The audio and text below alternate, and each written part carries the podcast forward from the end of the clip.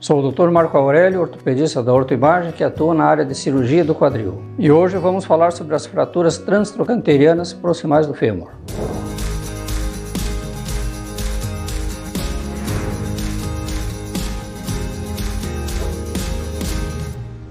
Fratura transtrocanteriana, ela é responsável por 50% das fraturas proximais do fêmur. Ela fica próxima ao quadril, nesta região aqui do osso. As fraturas transtrocanterianas ocorrem tanto em jovens quanto nos idosos, sendo mais comuns na faixa dos 60 aos 80 anos e geralmente é por um trauma com queda da própria altura ou em acidentes domésticos. O principal sintoma é a dor ou a mobilização do membro, após uma queda da própria altura ou em uma escada e a incapacidade de movimentar esse membro ou de caminhar. O diagnóstico dessas fraturas ele é feito pelo exame clínico, que o ortopedista vai fazer no paciente, e um exame de raio-x. O tratamento dessas fraturas pode ser cirúrgico ou não cirúrgico, conservador.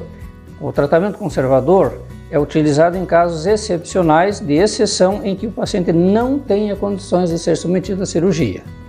O tratamento cirúrgico geralmente é feito com osteossíntese ou a famosa platina e que deve ser feito o mais precocemente possível, pois há um índice de mortalidade pós a, a fratura de fêmur, deste tipo em particular, que é a transcanteriana, que vai até 11% de mortalidade no primeiro mês e pode chegar aos 40% no primeiro ano pós-fratura.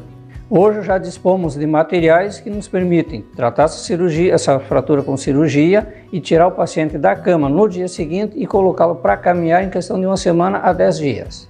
As maneiras de prevenção dessa fratura são principalmente a pessoa manter uma boa qualidade óssea, um bom tônus muscular, ou seja, vai fazer uma atividade física, pegar sol, tomar medicação, fazer reposição de cálcio. Com isso, ele vai ter uma boa qualidade, uma boa coordenação, evitando quedas. Se você teve uma queda ou tem algum sintoma desse aí, ou conhece alguém que tem esses sintomas ou tenha tido uma queda, nos procure aqui no Horto Imagem, teremos o maior prazer em atendê-los.